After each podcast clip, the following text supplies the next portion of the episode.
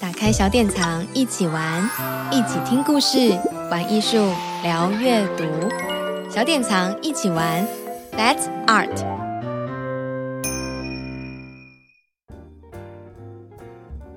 Hello，各位听众朋友，大家好，欢迎收听小典藏一起玩，让我们一起聊聊天。这是小典藏的声音平台。小典藏除了出版绘本，在 Podcast 有一起听故事的单元。小典藏也有以艺术、生活、阅读、亲子为主轴的一起聊聊天。我们会陆续邀请小典藏网站的专栏作家现身说法，跟大家 Podcast 空中相见哦。我是今天的主持人鸡蛋糕，我是小典藏网站的小编。那我们今天邀请的专栏作家是纷纷聊天的 Hana。Hana 的先生，他为了追求梦想，远赴芬兰求学。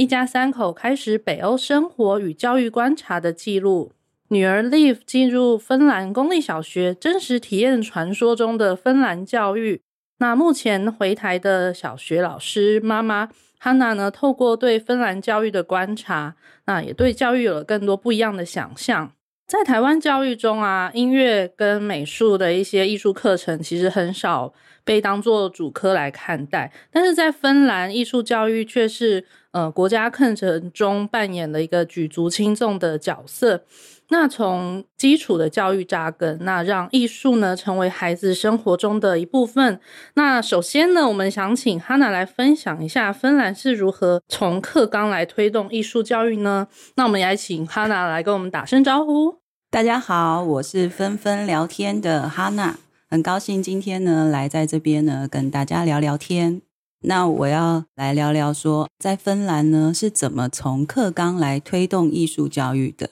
那我想先讲到说，嗯，我当初呢带着小孩到芬兰读书的时候呢，第一次啊看到他们的每周的小学的课表的时候，我就吓了一大跳，因为呢我发现。在艺术教育的科目，好像是我们知道的台呃音乐啊、美术啊，在芬兰小学的课表里面呢，居然占了很大的比例。嗯、那他们的艺术科目呢，他们又细分为音乐、视觉艺术跟手工艺。那这个部分我觉得是比较特别的。那从一年级开始呢，他们这三个科目加起来就有四节课，一个礼拜有四节课。那到了三年级之后呢，他们还有所谓的加权教学。那这个加权教学呢，就是你可以选择其中的一个艺术科目，再进行进一步的研修。那到了四年级，他们又有一个所谓的选修课。那这个选修课里面又有艺术教育，你可以再选艺术教育去做其他的那个发展，这样子。好，那所以呢，呃，如果以在小学阶段来说，最高的比例，他们一个礼拜加起来可以有七节艺术课。那这个比例，如果大家用呃台湾小学的科目来想，像台湾的小学国语课是最多的，那一个礼拜是五节，对。但是他们芬兰的艺术课就有七节之多啊，以就是最高的那一个年度来算，有七节之多。那他们的上课时数又比台湾小学的上课时数少。所以我觉得这个比例在这个算起来是非常惊人的，这是我觉得非常讶异的地方。这是第一个部分。那第二个部分是呢，我发现呢，他们的课纲里面啊，有一个呢，有一个部分叫做基础艺术教育。那这个部分呢，我觉得很特别，因为呢，它是独立在课纲之外的东西。啊，就是例如说，我们台湾有分呃小学教育嘛，然后再来是中学教育，然后再来大学教育。那他们也是一样，他们例如说他们是从学前教育，然后基础教育，再来中学教育、大学教育。那还有一个独立的叫做基础艺术教育，对，所以这个基础艺术教育是独立出来的课纲。那它有自己的各年段的教学目标，然后教学评量、教学重点等等。那它是呃让五岁五岁到二十岁的小朋友都可以去额外去学习的。最特别的地方是它是课后的教育。就是在学校放学之后的时间去从事的课后艺术教育，那总共会分成九大类。九大类里面有一些，我觉得也是台湾比较少见的。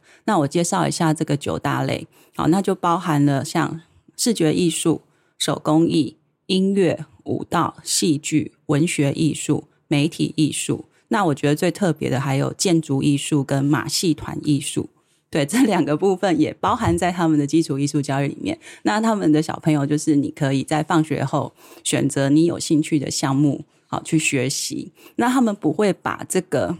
嗯这种学习当做是像我们常常在讲的才艺课，说哦我去补才艺学才艺。他们的名称叫做爱好课，或者也可以说是兴趣课。就他说：“哎，我只是因为我对这个部分有兴趣，所以我去学这个东西，而不是说我为了要得到一个什么样的成果。好，例如说，呃，我有接触到，呃，他像是他们的建筑学校的老师，哈，建筑学校老师就会说，我们呢办这个儿童建筑教育呢，并不是想要让学生成为建筑师，而只是希望说他对这个部分有一些了解。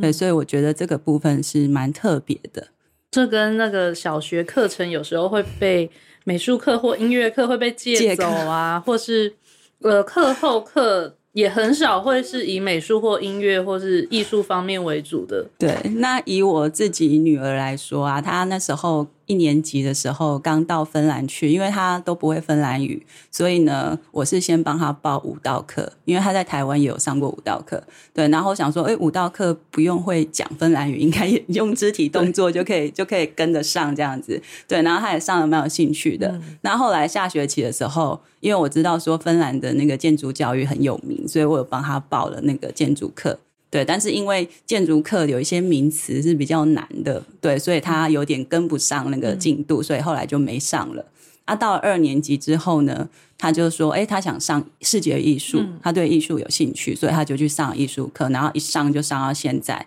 就是快要升五年级了，他还是非常有兴趣。对，那后来像他最近，他就觉得说，哎，他喜欢唱歌。他发现他很喜欢唱歌，兴趣很多。对对对，所以呢，他就他就自己说他想要去报名合唱团。那合唱团就是属于他们课后艺术里面的呃音乐学校，嗯，对，所以他就去自己去报名，然后也有一个简单的甄选，对，然后他也甄选上了。那其实那个甄选就是有点。嗯，就是你只要有勇气敢站上去甄选，就一定会上这样子，对对对。然后最近他又认识一个他很好的朋友，那他的很好朋友呢，就是呢，他是参加马戏团学校的，嗯，对。那他每次就看到他的朋友下课的时候都在练那些马戏团的动作，他就很有兴趣，所以他就跟着说，嗯，呃，他先去看那个朋友的期末表演。那看了之后呢，他就回来说：“我也想要报名。嗯嗯” 所以呢，我们五年级开始也帮他报名了马戏团学校。对，那他就是他自己想要的。我觉得很重要一点是他自己想要的，嗯、所以他会想要跟父母争取说他要去做这件事情。那我们当然就是保持着开放的态度。让他去试试看，这样子，我觉得这个很重要。嗯、对啊，就是呃，像你之前文章有一句，就是写说芬兰教育的一个重要理念，就是艺术是让学生表达自我，然后促进自我意识的发展、创造力的发挥，对个人发展跟幸福这是相当重要。呃，虽然听起来很严肃，但是感觉是完全体现在 Liv 本人身上。哎、欸，是的，是的，对，因为他本来是一个算是很害羞的小孩，嗯、对，但是因为他到了芬兰之后，然后他接触到了很多多元化的东西，所以他开始对很多东西他就开始有兴趣，然后他就会主动说他想要参加。我觉得这个是最难能可贵的。嗯。那像芬兰注重这个艺术教育，其实也不只是在呃国家课纲里面，像让人家羡慕的，就像是四处林立的呃美术馆、博物馆啊、图书馆，还有各种的社教机构资源，也都是在培养孩子的艺术细胞，然后美感教育就是从小扎根。那哈娜在专栏文章的部分有分享过，之前参加，譬如说赫尔辛基的儿童设计周啊、儿童权利周，那这个部分其实，在台湾来说，其实比较少见的。那可以请哈娜再分享一下，有没有参加的一些相关经验吗？好。那像是赫尔辛基的设计周啊，其实它是从两千零五年开始举行的。那它是北欧最大的一个设计节。那在每年的九月，好，那期间大概都会有十几天的时间。那听起来就会觉得说，哦，这个就是大人参加活动。但是在芬兰呢，有一个很特别的地方，就是不管是什么节，就是你听到设计节或什么艺术节，或是呃其他的呃其他的活动。通常呢，除了大人参加之外，他们都会额外再替小朋友办一个类似的活动，然后可能也是规模也是很大的。所以像这个赫尔辛基设计周，虽然说是大人在展现他们的一些设计，可是呢，他就额外办了一个叫做赫尔辛基的儿童设计周。那一样在这十几天里面，每天都会有不同的活动。那最后一天呢，就是会在周末的时候有一个最大型的，呃，类似像艺术季的活动，整天的活动，让小朋友可以去参加。所以我觉得这个部分是很棒的。那像赫尔辛基儿童设计周的话呢，它就有在好几个点。举行不同的活动，像是说在赫尔辛基的市政厅那边就有一些小朋友的作品的展览。那在这之前，就是有先把那个主题哈告诉不同的艺术学校，那他们会去设计不同的课程，让小朋友去参加。例如说，呃，我们参加过的像二零一八的。好，那那一年的主题呢，跟城市规划有关系，所以呢，呃，像我之前提到的那个儿童建筑学校，它就有相关的呃小朋友的城市规划的作品在那边展出。那甚至在当周，就是在设计周的当周呢，有一些学校呢，它的课程就是进行城市规划跟走读的课程。那他们当周那个学校的小朋友，就是到市政厅去上课。那市政府有请一些专家啊进去带领他们去做城市规划的活动。那如果说到最后的结束的周末的那一天的那个最大的艺术节的话，它就是包下了一个在赫尔辛基有一个废弃的发电厂。那那个发电厂后来的用途就是都被拿来做一些艺术展演、一些音乐表演的活动，就是在那边举行。那那天呢，它就是整天好都是这样子的。儿童的艺术活动，它里面的活动真的是琳琅满目、五花八门，什么都有的。嗯、那我印象最深刻的是，它里面有一个展览叫做“巨型灯笼”的工作坊啊。那它就是让小朋友呢用一些回收的塑胶制品啊，然后像 CD 片、光碟片这样子，然后让它去组合啊，然后再用外面呢用那个有颜色的玻璃纸把它包起来。那每个小朋友的作品呢，全部拼凑在一起，变成一个巨大的那个灯笼，就是呃五彩缤纷的一个灯笼。那我就觉得是，诶，这个作品到底是有什么样的含义？那我去看了介绍之后，才发现说，诶，这个灯笼呢是源自于中东的一个灯笼的艺术。那因为呃，芬兰那边有很多的，因为之前的因为战争或战乱而到芬兰去的中东地区的难民，所以他们是希望说，哎，借由小朋友去做这一个作品，让他们去呃认识中东那边的艺术。嗯，啊，然后那个灯笼里面呢，它会有戳一个一个一个洞。那这个洞的意思呢，就是说，哎，在中东的这些呃难民们，他们因为呃，因为遭受到战争，所以呢，他们的其实不管是他们的家园，或者是他们的内心，可能都是千疮百孔的。嗯，所以是借由一些艺术的呈现跟诠释，去让孩子去理解这样的东西。那我觉得这个让我印象蛮深刻的。像台湾一些比较艺术设计周或是艺术博览会，其实大部分都是很针对大人，然后比较少会呃邀请，譬如说学校的小朋友来参加。我觉得这部分真的是很特别的。一个经验分享，然后像我觉得台湾比较多都是美术馆或博物馆比较会针对儿童会去规划一些展览或是活动，像哈娜之前介绍那个 Kiasma 博物馆，在文章也有谈到像是芬兰的博物馆教育，那这部分哈娜有没有其他觉得印象深刻的来跟听众分享呢？嗯，芬兰的博物馆非常多哈，整个数量可能有超过一千间。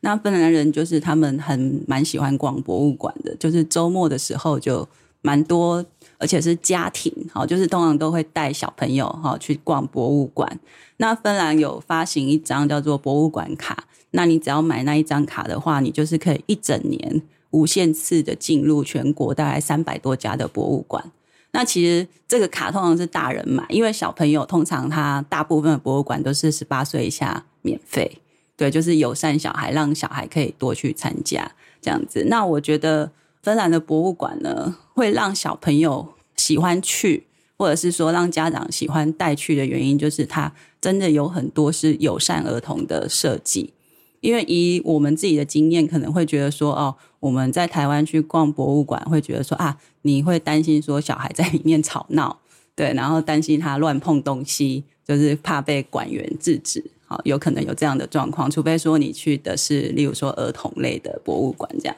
对。但是以芬兰来说的话，他们就算是那种比较适合成人的展览，它一样会有一些贴心小朋友的、适合小朋友的设计。所以我觉得这个是蛮不错的。好像例如说，我去过很多间的博物馆，那我大概可以整理出几点，就是我觉得在芬兰的博物馆对小孩友善的一面。那像是说，他们通常都会在博物馆里面设计一个寻宝游戏。例如说，在美术馆的这一次的展览里面，他把每一个展览的一些画作，然后呢，就是呢，用像那个拼图的方式，就是给你其中的一个角，然后呢，小朋友呢就要拿着一张那个寻宝单，你就要去找出说，哎，这一个角，这一个这一个小框框里面的图作，到底是展览里面的哪一幅画？对，那小朋友就很有兴趣，就一进去就会拿着那张，然后开始想要到处去找。对，那或者是有时候是像是字谜、寻字谜的游戏也是。那小朋友就觉得，哎，去博物馆是一件有趣的事情，所以他就不会抗拒去。那再来就是，他会有很多由展览主题延伸的儿童工作坊。对，就是小朋友可以去那边动手做的机会，然后就是符合那当次的展览主题的。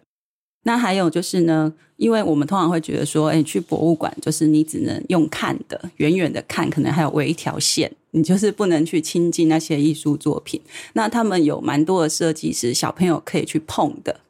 例如说，我去看过一个展览呢，它是跟涂鸦有关系的，那它就是整面墙都留给小朋友涂鸦，随便你要画什么都可以。对，或者是说，呃，有作品呢是可以爬上去，然后从上面溜下来的之类的。然后也有说，哎，看到那个人体模特儿在现场，让小朋友可以自己去素描的。对，所以小朋友就是是觉得很有趣的。啊，那还有一点是，他们都会帮小朋友设计一个参观的手册跟门票，就是或者虽然小朋友不用付钱，但是他会拿到一张可爱的专属于他的呃门票。然后也会有就是儿童手册，是用比较浅显易懂的文字，让他看得懂，说这间美术馆或这间博物馆是在做什么的。对，所以这是我觉得，呃，因为这些设计导致说，呃，会有很多小朋友愿意去，那很多家长也很乐意带小朋友去亲近博物馆。嗯，觉得芬兰就是一个艺术就在你身边的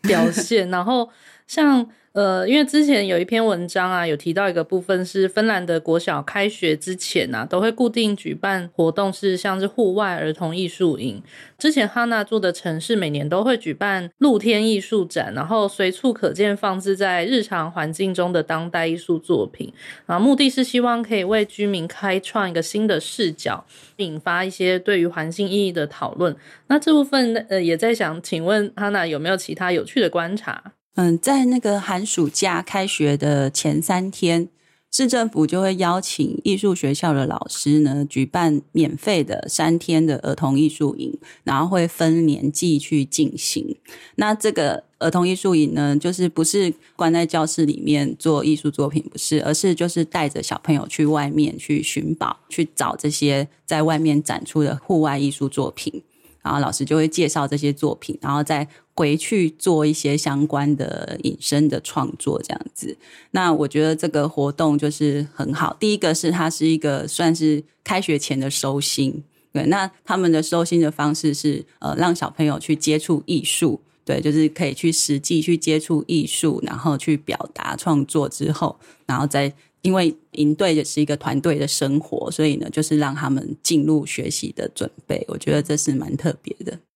芬兰教育跟文化部在二零一九年呢，成立了一个工作小组，陆续投入了四千万欧元的资金，要让每位儿童跟青少年可以在上学的时候享受免费的艺术或是运动的爱好课程。那这个计划呢，就叫做芬兰模式。然后也为所有的孩子带来一个更平等的爱好学习机会。或许我们可以去思考啊，就是学校教育之外，除了学业成绩跟排名的更多可能，也有就是很重要，但是也很容易被忽略的教育的本质。今天很谢谢哈娜，从不管是学校、博物馆，或是呃生活周遭的一些艺术的表现，然后真的。可能有一些部分可以很适合给台湾从事像是美术馆教育啊，或是老师们的一些其他的参考。今天真的谢谢 Hana 跟我们一起聊聊天，然后我们今天聊了很多芬兰的艺术教育的想法跟做法，相关的文章也会整理在呃这一集 Podcast 说明下面，然后大家可以点选文章去欣赏哦。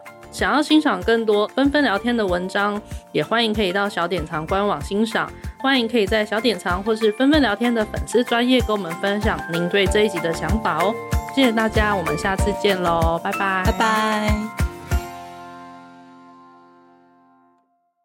打开小典藏，一起玩，一起听故事，玩艺术，聊阅读。